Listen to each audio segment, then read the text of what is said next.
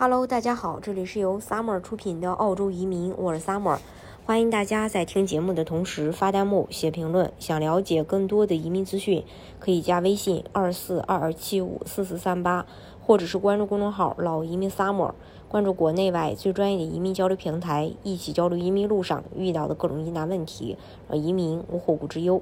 澳建筑工严重不足，建筑呼吁。呃，就是建筑商啊，他呼吁调整移民流程。建筑行业是澳洲的高薪行业之一，这一点也是大家的共识。可是，澳洲从事建筑行业的人员显然没有想象中那么多。即便建筑工人的这个薪资一涨再涨，但是从业人员一直都严重不足，劳动力资源非常短缺。这也导致了建筑商想要招聘到足够的工作人员，只能不断用高薪作为吸引，不仅增加了建筑的成本支出。还让不少建筑项目进展的缓慢。为此，建筑商希望能够从根本上去解决劳动力短缺的问题。房产建筑商将希望寄托在了移民上面，希望澳洲政府能够将移民流程调整，从而吸引更多建筑方面的劳动力进入澳洲，填补技术工人的不足。澳洲房地产行业协会表示，现有的移民流程过于复杂，花费高呃昂贵，而且与建筑行业的运作方式不符合，因为这种。不合时宜的规定，以至于建筑商从海外招聘技术工人变得更加的困难。为此，建筑商向内政部移民系统审查组提交了一份文件。这份文件中，建筑协会希望能够打造一个可持续的、长期稳定的劳动力培训系统，也就是说，希望能够帮助更多海外技术工人长时间生活在澳洲。建筑行业面临困境，海外技术工人成救命稻草。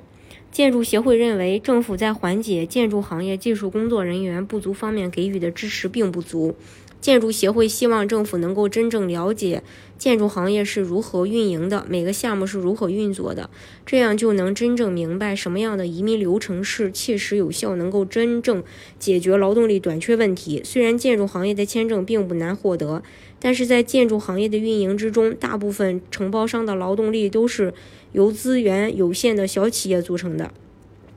要求签证持有人为同一位雇主工作一段时间并不适合，因为技术熟练的工人通常作为承包商在多个地点，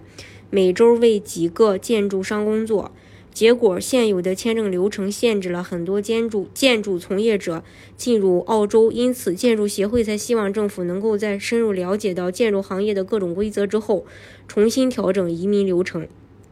除此之外，一位著名的房地产投资者呼吁联邦政府重新考虑更高的移民上限，否则可能会导致澳洲租金短缺的问题更严重。财产俱乐部主席凯文表示，澳洲住房系统的风险特别高。凯文表示，联邦政府承诺在2022年、2023年将移民上限从16万提升到19.5万的这个决定。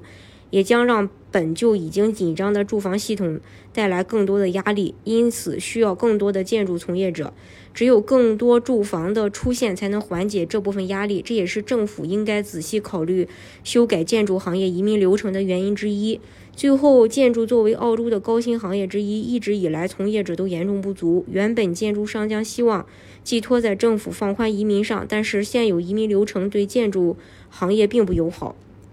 由建筑协会联合提交的文件是否能够让政府意识到问题的存在，从而修改建筑有关行业的移民流程？我们拭目以待。呃，移民澳洲的方式有很多种，大家可以根据自己的实际情况来选择最适合你的项目，拿到身份。今天的节目呢，就给大家分享到这里。如果大家想具体的了解澳洲的移民政策的话，可以加微信二四二二七五四四三八，或者是关注公众号“老移民 summer”。关注国内外最专业的移民交流平台，一起交流移民路上遇到的各种疑难问题，让移民无后顾之忧。